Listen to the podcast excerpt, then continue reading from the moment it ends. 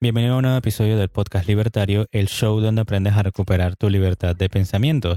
Y hoy tenemos un nuevo Destazando Libros, donde conversamos sobre las ideas de un libro en particular. Estoy aquí con mi amigo Ferb, el AMCAP estoico, yo JC, que soy estudiante de objetivismo y minarquista, y hoy tenemos a una invitada especial que les voy a comentar más adelante. Si estás escuchando por primera vez, recuerda darle al botón de seguir en Spotify, Apple Podcasts y suscríbete en iBox o YouTube. Y también síguenos en Instagram como Podcast Libertario. Entonces, ¿qué es Destazando Libros?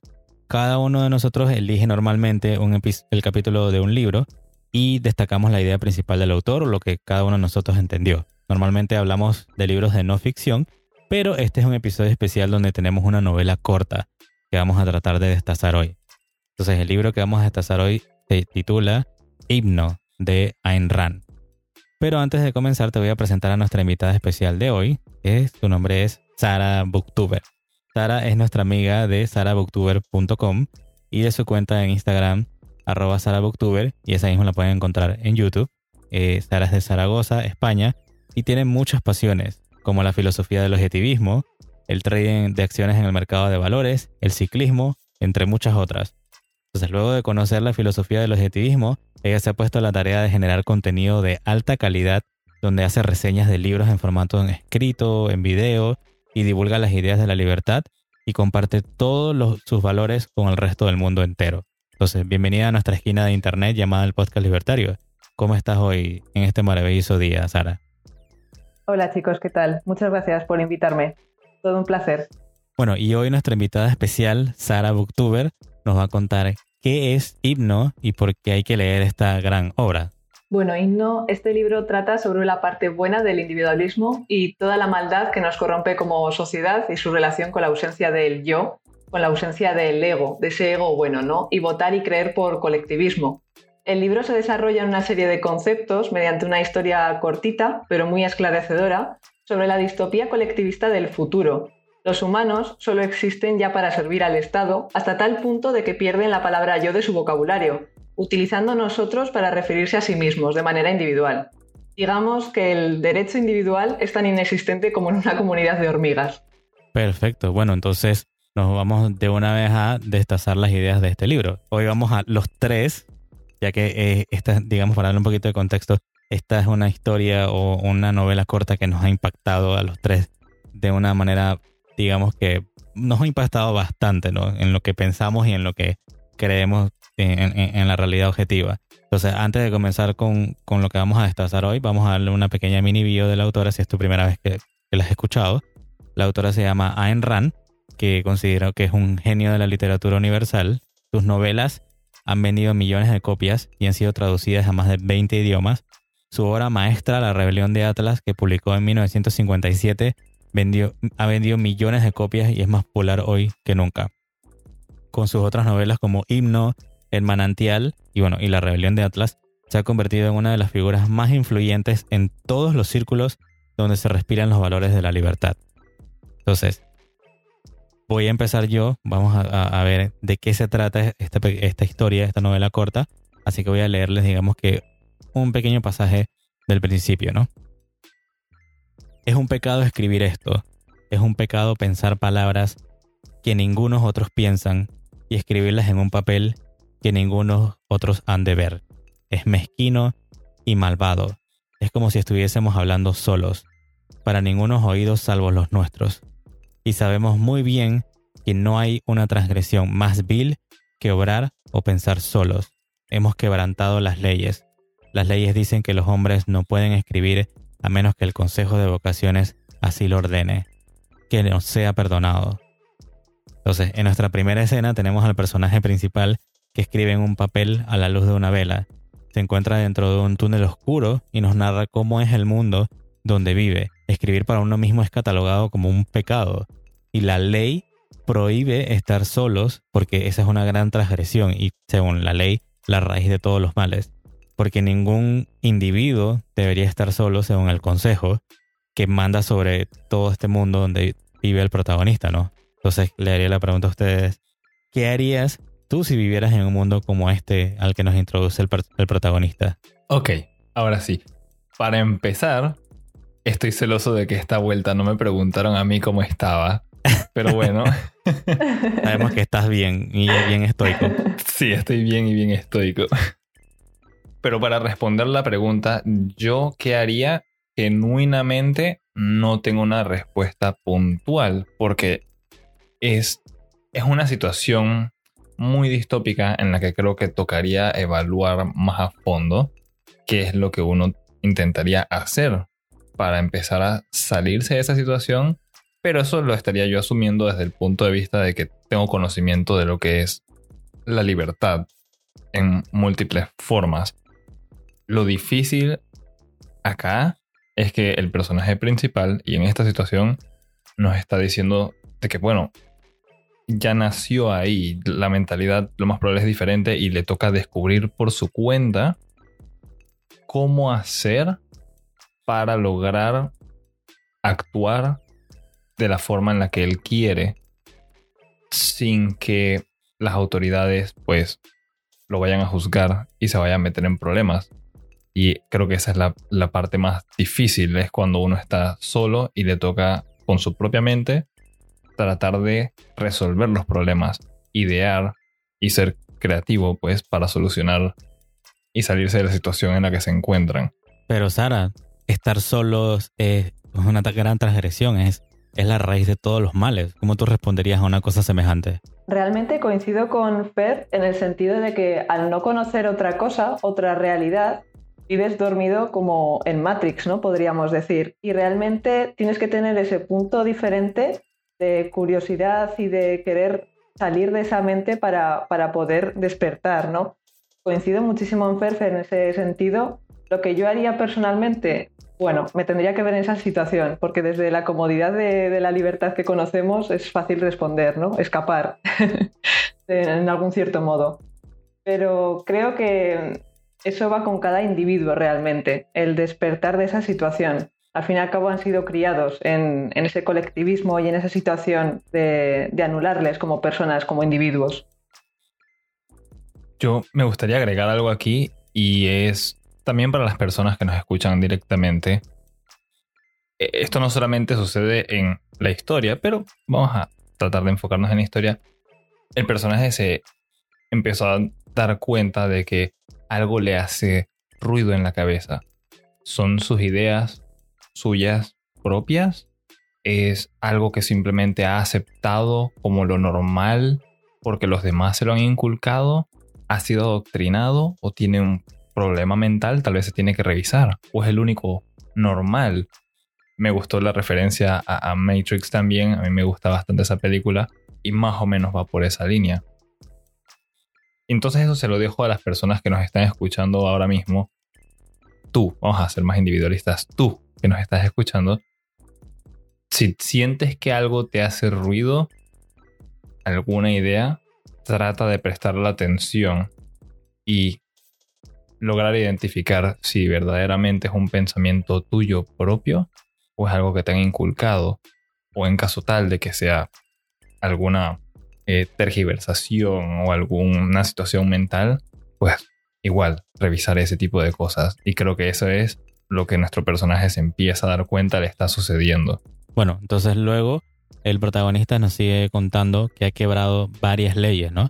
Ha robado unas velas para escribir sobre su trabajo en la seguridad de la oscuridad.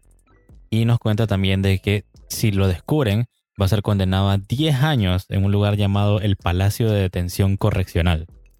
Entonces, también nos dice que esto no le importa, porque ya ha cometido este delito de estar solo y otras transgresiones, y para él nada importa, solamente el trabajo, el trabajo secreto, maligno y su valioso trabajo, ¿no? Esas, estas palabras que utiliza cuando nos narra. Bueno, luego nos dice su nombre. Y voy a citar directo del libro, ¿no? Dice, nos llamamos Igualdad 72521, como reza la pulsera de hierro que todos los hombres deben llevar en la muñeca izquierda, con su nombre en ella. Tenemos 21 años, medimos un metro y 80 centímetros de altura, y esto es un lastre, porque no hay muchos hombres que midan un metro y 80 centímetros de altura. Siempre nos señalaban los maestros y los jefes, y frunciendo el ceño decían, hay maldad en vuestros huesos, igualdad 72521, porque vuestro cuerpo ha crecido más que el de vuestros hermanos. Entonces el protagonista, que carece de un nombre común, como vemos de, salida, nos relata que en su mundo todos deben ser iguales, pero que él nació diferente a los demás, simplemente por ser más alto. Ya lo convierte en eso, en ser un sujeto de comentarios, ¿no? Y yo les pregunto a, ustedes dos, y bueno, a ti que me estás oyendo eh, en, este episodio, ¿qué harías en un mundo como ese? ¿Cómo cambias tu altura como un rasgo físico que simplemente naciste con, e, con, con eso? Me siento identificado con esta parte porque también soy alto. eh, yo soy la víctima. ¿Qué pasa? No, mentira. Eh, genuinamente no se le puede hacer nada. Toca aceptar que se ha nacido diferente y en la situación del personaje aquí, igualdad 72521 o llamémosle solamente igualdad, pues le toca resistir cualquier insulto y prejuicio que le lancen solamente por ser diferente. Y aquí el ejemplo no tendría que ser solamente eh, ser alto, puede ser cualquier otra característica física. Creo que es eh, el punto principal de que simplemente, incluso por ser diferente físicamente, ya se le está tratando como si fuera una mala persona, porque no cumple con, irónicamente, con la igualdad. Y bueno, ese es su nombre. Sara, ¿qué harías tú en un mundo como este? Sí, es un buen punto este en el que se meten con su físico, porque si él ya pensaba o estaba razonando sobre ese mundo y que no encajaba y que no entendía por qué todos tenían que ser iguales, de una manera muy gráfica le, están etiquetando y tienen prejuicios acerca de su físico, algo que metafísicamente no puede cambiar, ¿no? Entonces, tal vez sea un punto a favor por sacarle ese lado bueno de que él reafirma sus pensamientos, ¿no? y todo el colectivo cómo está montado en esa, en esa sociedad como tal. Entonces, tal vez esa sea la parte buena, ¿no? De que se metieran con él en ese sentido. Sí, tal vez eso lo ayudó a despertar un poco porque era el, el objeto de burla o como le llamaríamos acá el chivo expiatorio, la persona siempre a quien señalar de, que hay un problema. Tal vez puedo inferir que a igualdad le decían que él era el culpable de la falta de igualdad en el sistema. Y a veces eh, hay, personas que despiertan o empiezan a pensar más porque se les trata diferente de una manera negativa. Y bueno, en esta situación él ha aprovechado eso para despertar y empezar a razonar, a criticar las cosas del mundo que lo rodean. A creer más en su mente, como encontrar una razón a todos los pensamientos que él tenía, ¿no? Acerca de toda esa sociedad, cómo estaba montada. Puede ser un punto interesante. Bueno, continuando entonces con la historia, nuestro personaje Igualdad nos dice que nació con una... Él considera que nace con una maldición que siempre lo ha conducido a pensamientos que están prohibidos. Siempre ha querido saber más, desea saber más, ¿no? Entonces vemos cómo él declara en el libro, continuando con la historia, que nace con esta maldición que lo lleva a tener pensamientos que se supone que no debería tener. ¿Cómo se puede luchar contra algo que te han repetido desde tu nacimiento durante 12 años de educación o más y luego durante toda tu vida adulta, ¿no? Entonces, luego comenta nuestro personaje, nos esforzamos para ser iguales a todos nuestros demás hermanos, porque todos los hombres deben ser iguales. Sobre las puertas del Palacio del Consejo Mundial figuran unas palabras grabadas en mármol que nos repetimos a nosotros mismos siempre que sentimos la tentación. Somos uno en todos y todos en uno. No hay hombres, solo el gran nosotros. Uno, indivisible y para siempre. Nos repetimos esto a nosotros mismos, pero no nos ayuda. ¿Qué piensan que significan estas palabras? ¿Solo existe el gran nosotros? A ver, individualistas. A mí esto me golpea bastante eh, por mis pensamientos como anárquicos y de tratar de siempre separarme de cualquier idea de grupos o colectivos. Principalmente esa frase me recuerda mucho a cosas que he leído de fascismo. Y bueno, es que al final del día esto es colectivismo puro. Es cuando esencialmente le están diciendo de tú solo no importas tú solo no eres bueno, tú tienes que ser parte del todo y como el todo o el colectivo es lo superior, es lo bueno, si te toca sacrificarte por él, es lo que se va a hacer. Y esto es algo que hemos visto en la realidad, no es solamente parte de esta historia de... Técnicamente la historia es ficción, pero suena muy real y en algunas ocasiones de la historia humana han sucedido cosas como estas. Yo creo que es lo más terrible que pudiese llegar a suceder porque ningún ser humano debiese ser sacrificio para otros. Ninguno vale más que otro. ¿Quién, quien decide eso arbitrariamente? Me parece que es el mayor problema y es lo que le hace ruido y por eso dice igualdad, que aun cuando se lo repite no le ayuda. Porque por dentro me imagino que podría estar sintiendo que, que tal vez cuando se lo repite así está insinuando que su vida no vale y hay un conflicto del el resto de su cuerpo y el resto de su mente diciendo que su vida sí tiene valor. Tal vez por eso sigue en ese conflicto mental del cual no puede salir. Es los pensamientos individuales contra literalmente el mundo. Entonces, ¿quién está correcto ahí? Creo que ahí el protagonista eh, tiene sus sentimientos de, culpa, de, pensar en sí mismo. Y, es que realmente, no voy a ser correcta, pero esto me recuerda muchísimo a la sociedad como está montada eh, a nivel colectivo, sobre todo en el tema de la religión, por ejemplo. Eh, podemos ver mucho ese sentimiento de culpa, ¿no? Y al final es que no puedes ir contra la naturaleza humana. O sea, ¿qué individuo no quiere ser más y mejor? ¿Qué individuo no quiere desarrollarse, ¿no? Eh, de manera individual como persona. Entonces, creo que tiene como, esos pensamientos y ese sentimiento de culpa cuando realmente es algo muy natural. Pero claro, recordemos de dónde viene ¿no? esta persona, de dónde viene igualdad. Entonces, creo que, ahí es cuando empieza a despertar tal vez por mucho que tenga esos pensamientos y esa, doble moral, ¿no? Elaborando sobre lo que Sara mencionó, de, que uno siempre busca ser mejor. Esto es un tema que siempre surge en mis conversaciones casi diarias en la vida real y es acerca de ese como egoísmo y tratar de superarse y que a veces uno piensa que el buscar ese tipo de mejoría implica hacer que otras personas reduzcan su estatus o se vuelvan menos o aprovecharse de otros, pero me gustaría verlo desde la perspectiva en la que uno se supera cada día, uno deja de ser igual a su yo del día anterior. Entonces, ¿hasta qué nivel lo estarían llevando en esta situación de la historia? Siquiera uno puede buscar mejoría para sí mismo, para su propia vida, cuál es el límite y por qué tiene que haber uno. Después de eso, continuando con la historia, tenemos que, según el protagonista, estas palabras del gran nosotros han sido así desde el gran renacimiento y que nadie puede hablar de, sobre los tiempos antes de este gran renacimiento, ¿no? Porque se, sería sentenciado a tres años de nuevo en el Palacio de Detección Correccional.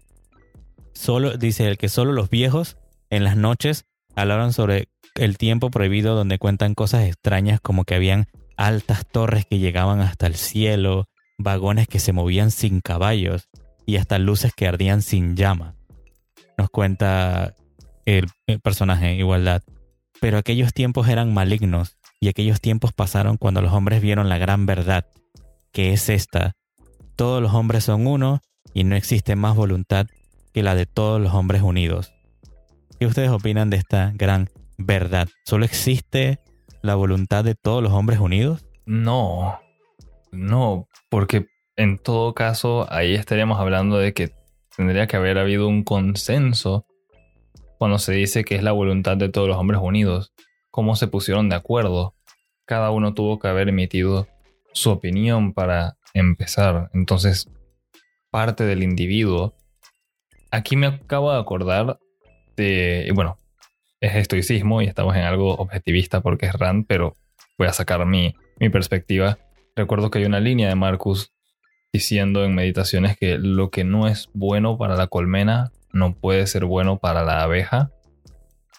Y en esta situación, en este ejemplo, veo que hay como una correlación en el tema, pero aún si el concepto de comunidad es importante como seres humanos, porque hay que entablar interacciones que sean muy buenas y que sean productivas, uno siempre debe recordar que no es un animal de sacrificio, que cada uno tiene valor y cada opinión debiese importar, aún si es a nivel individual. No hay por qué ser parte de, un colectivo y ese es el mayor problema que existe en una en la búsqueda de verdades absolutas como la que pintan diciendo que es este, la gran verdad que todos tienen que ser parte del colectivo y todos tienen que tener una misma voluntad.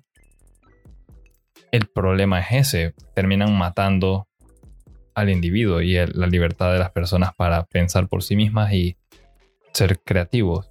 Pero Sara, por ejemplo, nos cuenta de que solo los viejos hablaban en la noche sobre estos tiempos anteriores al Gran Renacimiento donde que nadie podía hablar.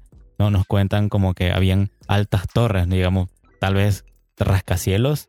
Habían estos vagones que se movían sin caballos, o sea, caballos. O sea, que estamos hablando que a lo mejor habían automóviles con anterioridad y luces que ardían sin llama, que tal vez que sea electricidad. Todos estos tiempos anteriores donde existían estas cosas al parecer eran malignos, ¿no? Pero después de conocer esta gran verdad en que todos los hombres son uno y no existe más voluntad que la de todos los hombres unidos, entonces al parecer como que sucedió algo. ¿Qué tú, qué tú opinas de esa parte? Creo que los personajes como tal pensarían que son viejos locos, ¿no? O que se les va la cabeza en cierto modo, porque si naces en una sociedad así y no te enseñan otra cosa, al final pues crees lo que estás viviendo, ¿no? Estás dormido, digamos.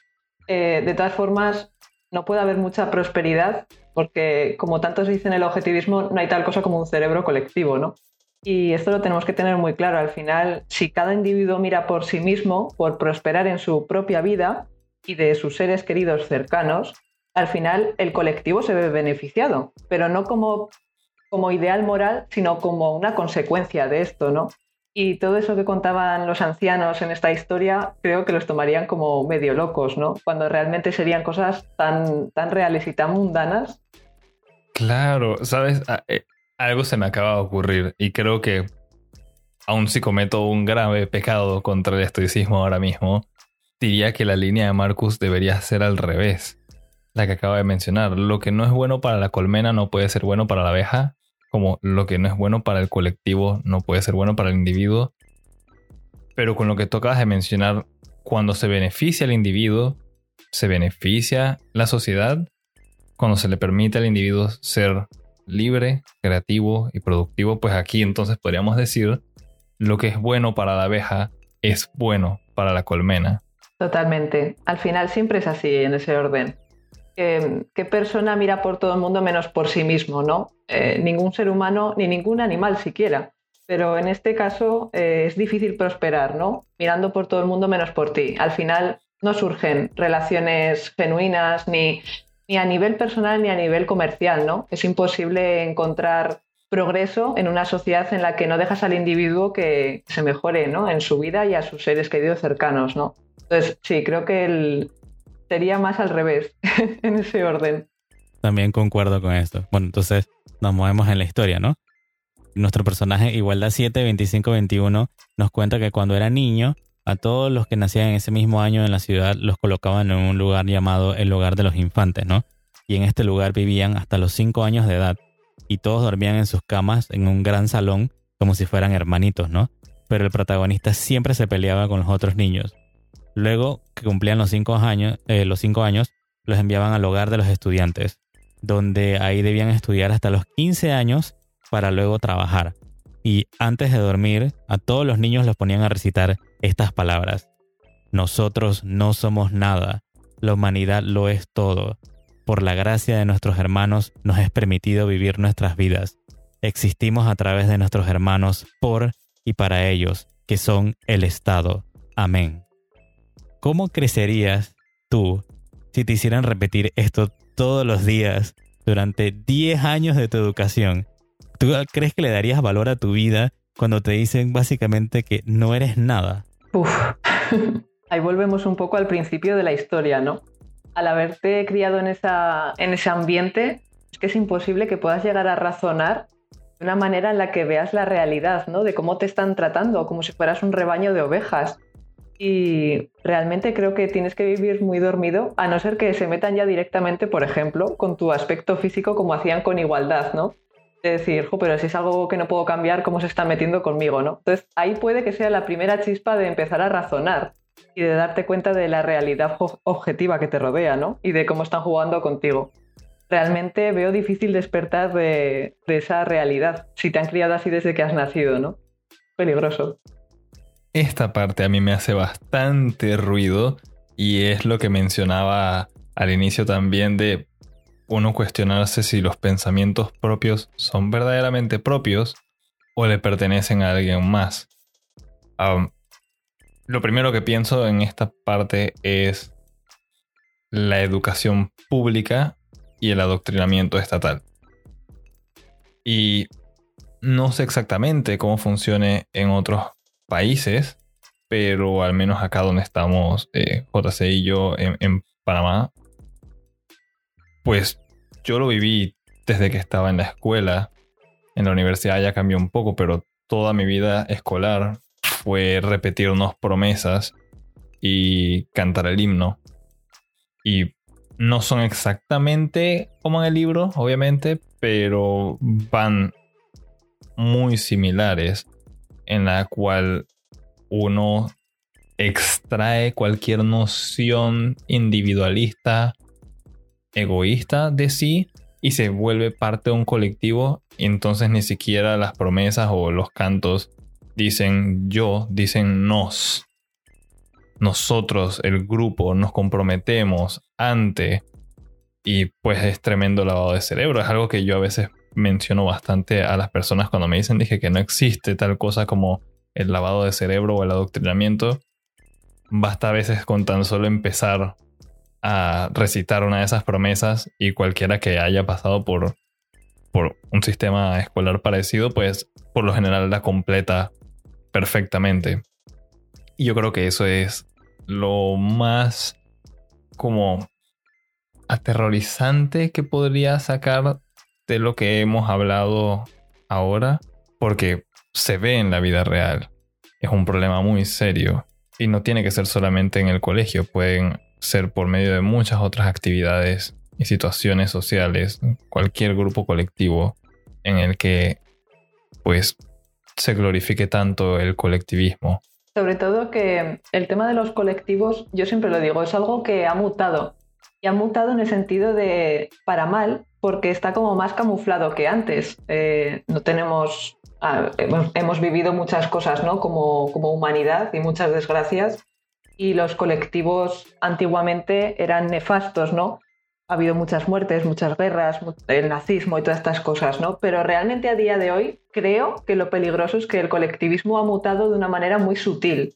Y como dice Fer, desde la escuela ya nos enseñan pues a no razonar, a estudiar y, poner todo lo que hemos estudiado, a ponerlo en un examen sin razonarlo y nos crían un poco en todos esos, en ese sentido, ¿no? Tan, tan colectivista. Y está muy camuflado y es lo que a mí me da realmente miedo, porque no entra la capacidad de, raciocinio, ¿no? En, a nivel individual.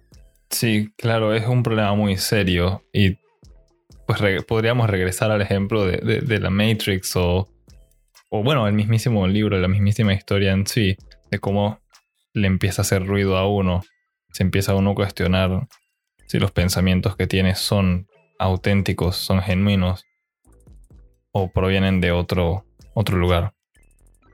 Volviendo entonces a la historia, el protagonista nos cuenta que la escuela era aburrida porque era muy fácil y que él cometía el pecado de tener una mente rápida. Nuevamente vemos la palabra ahí, pecado. Eso lo hacía ser diferente a sus hermanos y era malvado ser superiores a los otros. Y este pecado se lo decían sus maestros en cada ocasión, ¿no? vemos de nuevo esto en, la escuela de cómo te penalizan por ser inteligente y que todos los niños debían ser iguales unos a otros y que nadie debería de sobresalir. me parece algo bastante no sé, como, como malo, es en verdad totalmente malvado. Entonces, Igualdad 7 2025 nos dice que trataba de ser como los otros niños, trataba de olvidar lo que aprendía pero no podía. Intentaba obligarse él mismo a no entender las lecciones, pero las entendía. ¿no? Nos, nos dice también que trataba de comportarse como otro niño que él observaba, que se llamaba Unión 53992, que era un muchacho pálido con solo medio cerebro e intentaba decir y hacer lo mismo que hacía este niño, ¿no? Pero de algún modo los profesores sabían que lo que hacía era falso y le daban latigazos como castigo. Entonces, a los 15 años nos narra que quebrantó otra ley. Los maestros nos habían dicho a todos, no os atreváis a elegir en vuestras mentes el trabajo que os gustaría hacer cuando salgáis del hogar de los estudiantes. Haréis lo que el Consejo de Vocaciones prescriba para vosotros, porque el Consejo de Vocaciones en su gran sabiduría sabe, mejor que vosotros, dónde os necesitan vuestros hermanos, con vuestras pequeñas mentes, con vuestras pequeñas e indignas mentes. Y si vuestros hermanos no os necesitan, no hay razón para que carguéis la tierra con vuestros cuerpos. ¿Cómo responderías tú con tu pequeña e indignamente ante semejante afirmación del Consejo de Vocaciones? Hey, mi mente no es pequeña. tal vez sí, tal vez sí, no lo sé, tendría que compararla. Pero para poder compararme tengo que pensar por mí mismo. ¿Eso está permitido? Eh, aquí vemos que entonces el problema también eh, semejante al problema anterior de ser diferente físicamente, pero ahora es mental. El hecho de pensar diferente, tener capacidades mentales diferentes. Ya las distinciones físicas no son suficientes para tratar de buscar igualdad. Ahora, pensar diferente también es un problema. Entonces tratan de hacer que prácticamente como unos robots. Y aquí duele un poco más. Eh, porque, bueno, no, creo que duele similar o incluso tal vez sería peor. Porque físicamente uno podría aceptar que hay diferencias. Y bueno, obviarlas un poco, pero ¿cómo te fuerzas a dejar de pensar por ti, por tu propia cuenta, en lo que tú deseas? Tienes que forzarte a desaprender o dejar de aprender o dejar de creer en aquello que tú opinas es bueno para tu vida, empieza a dar un poquito más de miedo, se empieza a meter con otras ramas de la vida, este adoctrinamiento y esta incesante búsqueda de la igualdad. Dicen que, dicen que las comparaciones son odiosas. En este punto igualdad, eh, viendo a Unión, que tenía medio cerebro, no sé si realmente odiosas o algo bueno. Realmente el, protagonista podía tirar por dos vías. Por la vía negativa, de, de, pensar por qué le ha tocado esa mente, de por qué piensa así, por qué peca, ¿no? Entre comillas o realmente empoderarse y decir, Jolín, pues es que pienso diferente, tal vez pueda hacer algo por cambiarme o por cambiar a mis hermanos, ¿no? O ellos decían. Em, depende de cómo seas tú de personalidad, puede que tires por una vía u otra, ¿no? Pero ahí es algo ya muy evidente en el que te estás comparando y estás viendo de que tu mente es capaz, ¿no? Y de que la de otros hermanos no lo es. Entonces, creo que puede ser un punto muy doloroso un punto de empoderamiento, depende de, cómo fuera igualdad. Bueno, ya sabemos cómo, cómo era, pero realmente creo que es un punto clave en la historia también. Bueno, con esto digamos que llegamos a, la, a cubrir la primera parte de lo que queríamos ver en Himno. Ahora vamos digamos, a pasar a la parte de reflexiones, a ver qué ustedes piensan de lo que hemos visto hasta la historia, hasta, hasta el momento. Algo general que quieran comentar sobre el libro, por qué les encanta tanto este libro, sin spoiler todavía, ¿no? A ver, ¿quién quiere empezar primero? Sin hacer spoiler, complicado, pero yo diría que lo que más me gustó del libro es esa capacidad de raciocinio que tiene el protagonista, ¿no? Y de darse cuenta de, la parte buena del ego, de la parte buena del yo. Entonces, no existe tal cosa como un cerebro colectivo. Y me gusta mucho el desarrollo del protagonista a lo largo de toda la historia, en el que se empieza a dar cuenta de su individualidad, ¿no? En cierto modo. Bueno, todavía, todavía no vamos a llegar para allá. Recuerda que estamos en la primera parte. Para el que esté escuchando esto, vamos a hacer una segunda parte donde vamos a continuar con la historia. Así que todavía no hablemos de, del futuro. Hablemos, digamos que hasta donde hemos llegado en la historia. ¿Qué es lo que, la reflexión que tú harías de, esto, ¿no? De donde hemos llegado, lo que aprendimos de este mundo, donde vive igualdad, cómo existen estos consejos de para cada cosa, ¿no? Hay consejos de vocación, consejos de esto, de lo otro, y diferentes hogares donde a todo parece que hay un como nivel de control, ¿no?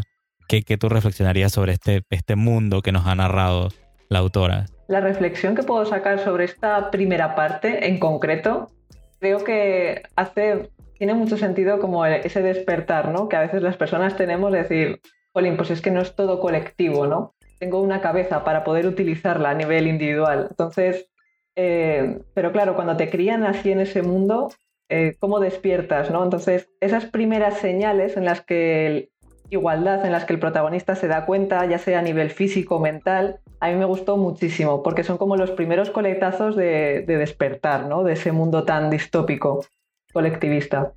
Sí, aquí lo que yo más extraigo es el sentimiento de falta de esperanza en un ambiente como el que nos han descrito hasta ahora en la historia, en la cual pareciera no haber salida para que uno se desarrolle.